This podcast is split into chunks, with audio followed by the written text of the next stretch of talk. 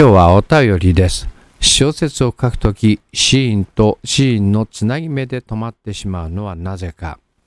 そんな話をしていきましょう。小説、家康の選択、小牧長久手大絶賛発売中。小説家、鈴木喜一郎の小説講座放課後ラジオ。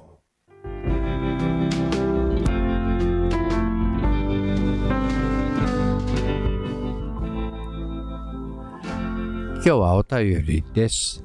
えっと、いつも拝聴しております。マルペケ、マルペケ。ここラジオネームじゃなくて本名が入ってたので、まあ、えー、伏せておきますね。マルペケ、マルペケと申します。鈴木先生のおっしゃったことを参考に、登場人物の履歴書を作ってから書くようにしたのですが、どうしてもある程度執筆したところで止まってしまいます。え特に書きたいシーンと書きたいシーンのつなぎ目で止まってしまいます。こういう時どうすればよいのでしょうか？ご教示お願いします。そんな話です。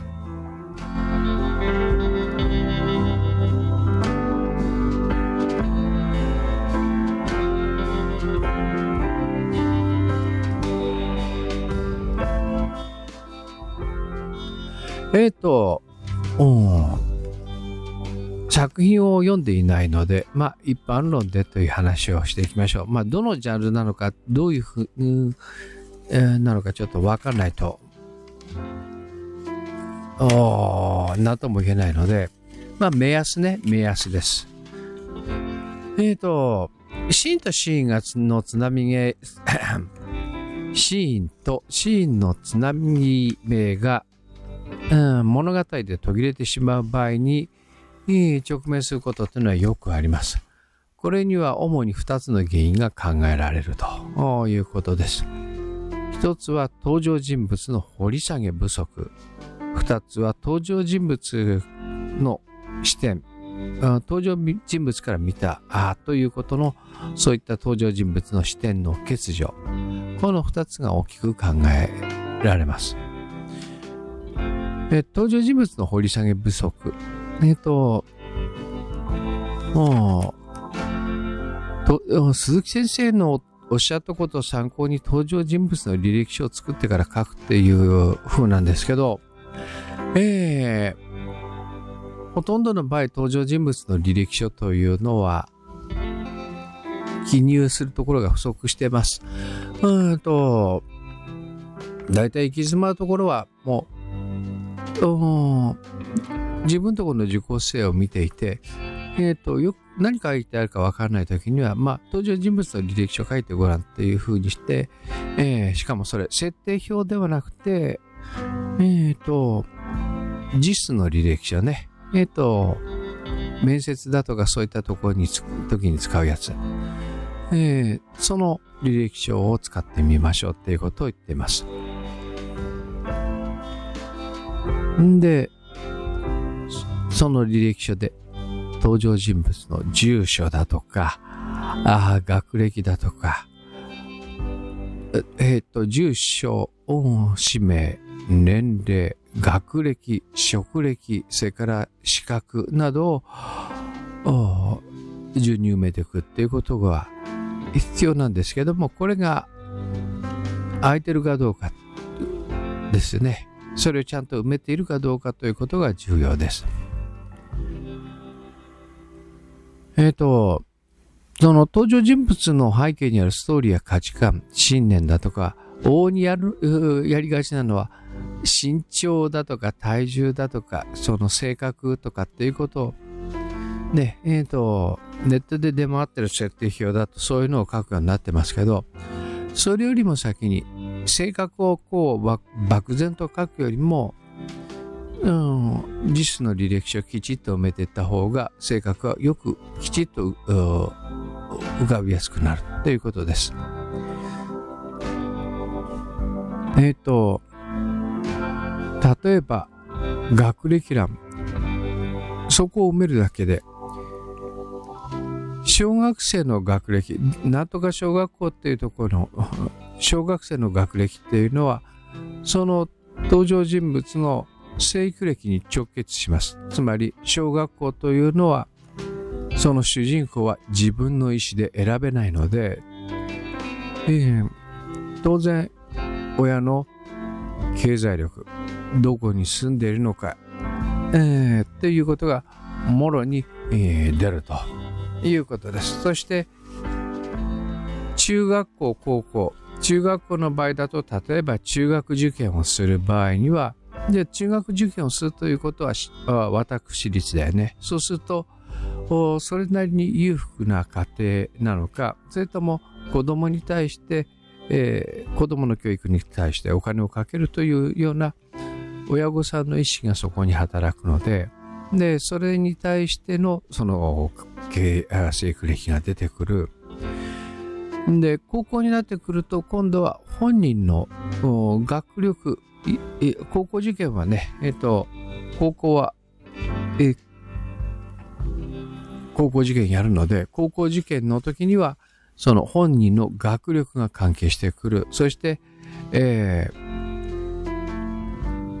と、地方の場合、地方住まいだと、まあ、学力というかそうね、学力関係してます。で、それから、あ高校、経済力も関係してくるし、あとは高校は中退とい、う中退だとか留年だとかとかっていうようなシステムが高校にはあるので、中退、留年、定額、そういったシステムがあるので、じゃあその経験があるかどうかということが、あその本人の生育歴に多く、生育歴だとか、決断力だとかに大いにかかってくる。どのぐらいの高校、どのぐらいの偏差値だったのかっていうことが関わってくる。というようなことです。で、こう、ファンタジーを書く人がよくやらかす失敗。ああとそうね、えっ、ー、と、よくやらかす失敗っていうのは、その、高校の時に、高校卒業、高校、中学卒業っていうふうに、具体的にどこの卒業、高校を卒業したのか、どこの小学校を卒業したのか、どこの中学校を卒業したのかっていうことがあ具体的に書いてない場合、それはただ単に頭の中にあるのが、その人の年齢しか興味がない。っていうか、年齢しか作っていないので、で、で、学校で何を学んだのかっていうこととか、そういった学校以外のその主人公の環境だとか、主人公の5教科でのスキルだね。それから、そういったものがあ作ってない。作ってないとスカットは生まれないからね。ということです。で、ファンタジーの場合だと、この、学校の部分がなんちゃら魔法学校とかかんちゃら魔法学校とかっていう風になってるケースがあほとんどですけれども、じゃあそのなんとか学校っていうのはどういう学校なのか、どんなカリキュラムで何を学んでいるのか、その学校、魔法学校に通うためには、まず、その国語の勉強しなきゃいけないよね。で、国語の勉強しなきゃいけないとなったら、じゃあ、国語の勉強しなきゃいけないとなったら、じゃあその、その国の言葉を彼らはどこで学んでいるのか、魔法学校の中でももちろん魔法使いとして通用しない人たちはいるよね。で、そういう人たちをケアするために学校っていうのは、ああそれ以外のカリキュラムって当然組んでるよね。で、そういったとこってどうなってるのって言うと、全くわからないっていうことが、ああ、全く作ってないっていうことが普通です。えまあ、そういうケースを僕は、えー、設定を作るのがめんどくさいから、取材をするのがめんどくさいから、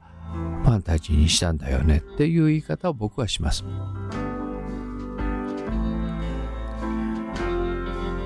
で、その、マルペケ・マルペケさんが作った履歴書っていうのはどういう履歴書なのかっていうことを考えてみてくださいな。で、次、登場人物の視点の欠如。えっと、こうして履歴書を作った登場人物がそのシーンで起こっている事件。まあ、そのシーンで事件が起こってるよね。で、このシーンと、を単なる出来事っていうか、著者の頭の中で単なる出来事として羅列してやれるんではないかということです。そのシーンの登場人物に立って物語を考えるっていうことが大事です。つまり登場人物が目の前で、これね、抽象的だよな。抽象的だよ。うん。そうだね。例えばさ、うん、19歳の徳川家康が、19歳の徳川家康と19歳の現代日本の大学生が目の前で、えー、死体が転がっているのを見つけたらどうするか？ってちょっと考えてみましょう。えー、目の前で死体が転がっていたら、えー、徳川家康だったら、あ、死体が転がってるな。それで終わりだよね。自分の知り合いかどうかだけをチェックして、で、まあ別にいいかっていう、そういうこともあるよねって言って通り過ぎてしまう。19歳の徳川家康というのは、えー、6歳の時に誘拐され、えー、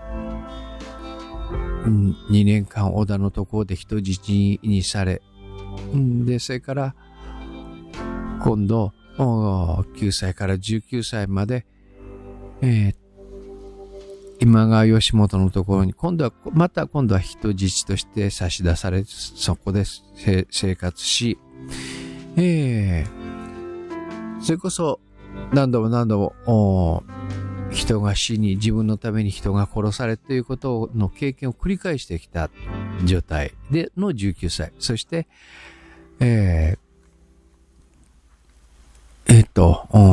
あれだな、19歳だから桶狭間の合戦に遭遇して、んで、その、岡崎に、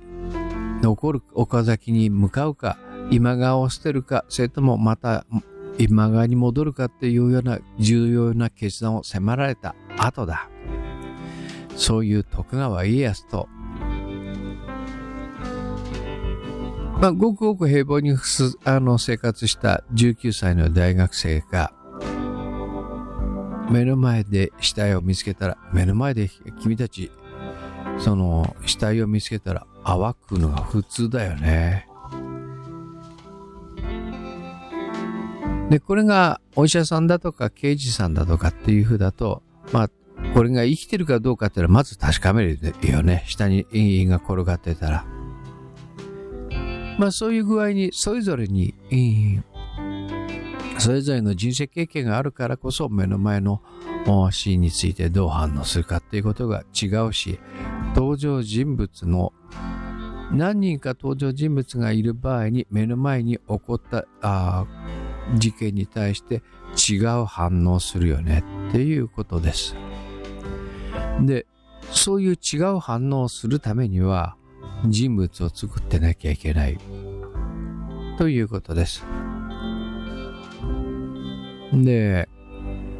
まあ、シーンとシーンのつなぎ、つなぎ目ができないっていうような言い方をしておられるけれども、まずどんなシーンなのかっ著者が書きたいだけのシーンではなシーンではなくて、その、そのシーンにおいて、その登場人物がどう反応するかということを把握することって大事です。で、つなぎのシーンということが言っておられるんだけど、登場人物にとってつなぎの人生というのはないのでね、その質問者さんもちょっと冷静に考えてみよう。人生につなぎの部分ってないです。えっ、ー、と、ルーティンな、何も考えずにとりあえず過ごせるルーティンな時間というのはあります。朝起きて歯を磨くとか、えー、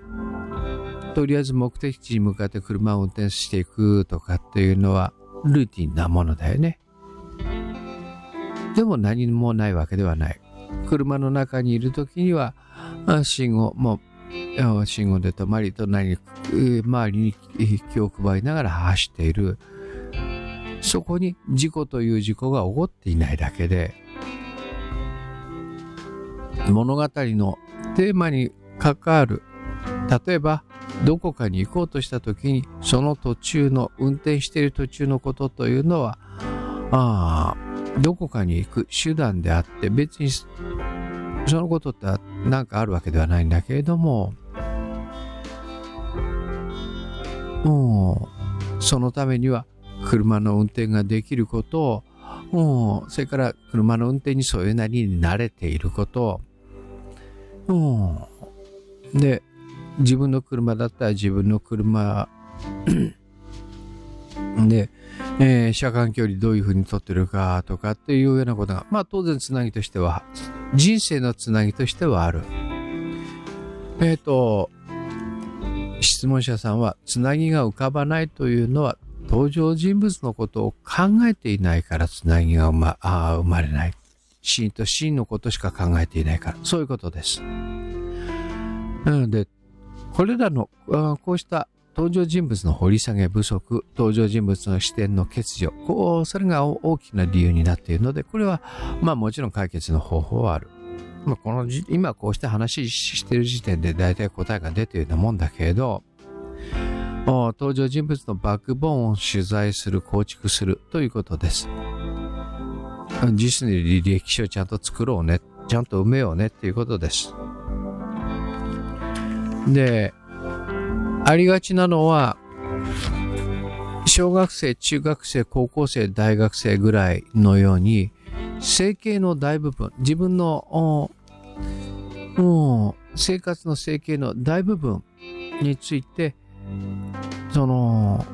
自分で稼いでいなくて、えー、両親なり、えー、同居している人に頼っている場合には、当然その両親なり、両親やおじいさんおばあさんの履歴書っていうのは必要です。えー、っと、ファンタジーを書く人っては往々にして9歳から突然生まれて、えー、っと、孤児で育つんだよね。彼はどうやって飯を食ってたのか、どこで文字を学んだのか、どうやって生活をしてきたのか、どうやってコミュニケーション能力を作ってきたのかっていうのは、その、思いっきりすっ飛ばしてるからねっていうことは結構あります。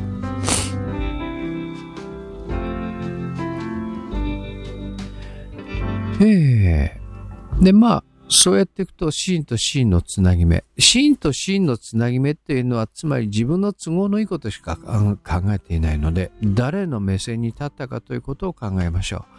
登場人物の目線に立って、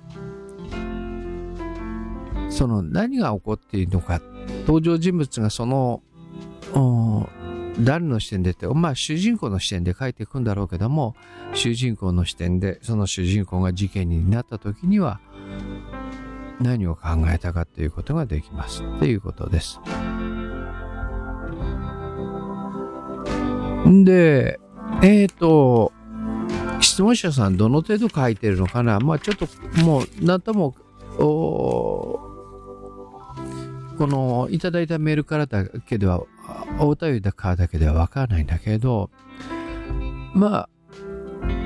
もう書き始めてしまったらもうしょうがないので、とりあえずシーンとシーンがつなぎ目で止まってしまうんだったら、もうとりあえず、今書いてる原稿はね、とりあえず、思いついたシーンだけ、えー、とりあえず片っ端から書いていって、で、つなげて枚数まで、えー、枚数埋められたら、とりあえず応募して、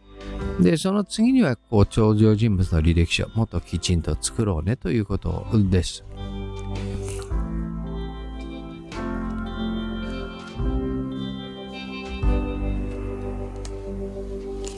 そうだね。まあ、ああ、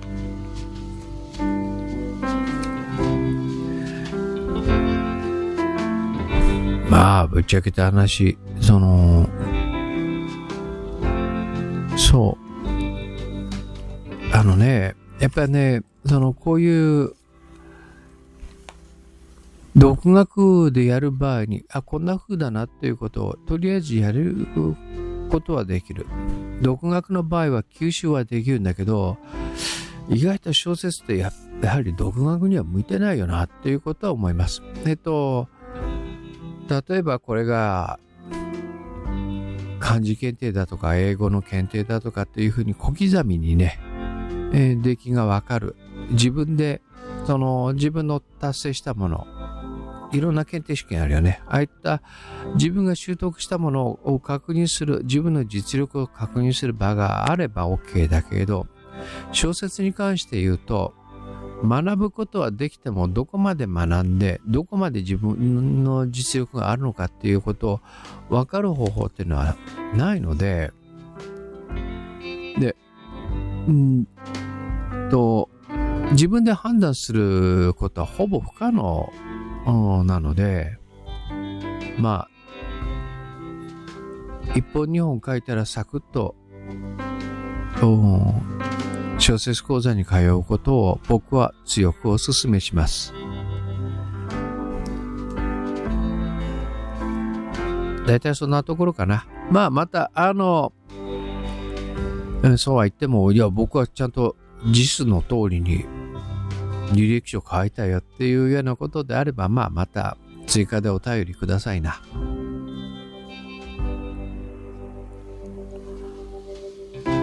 この番組へあこの番組へは、えっ、と、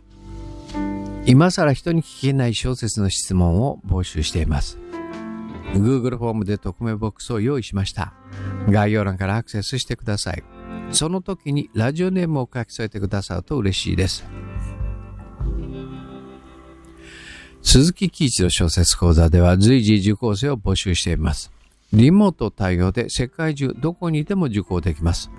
江戸川乱歩賞や横溝正史賞、横領物新人賞など圧倒的プロデビュー実績を誇っています。受講申し込みは概要欄からアクセスしてください。この番組は YouTube をキーステーションにサウンドクラウド、Apple Podcast、Google Podcast、Spotify などのポッドキャストプラットフォームでも配信しています。というところで今日の小説家鈴木喜一郎の小説講座放課後ラジオ。そんなところで、ではではでは。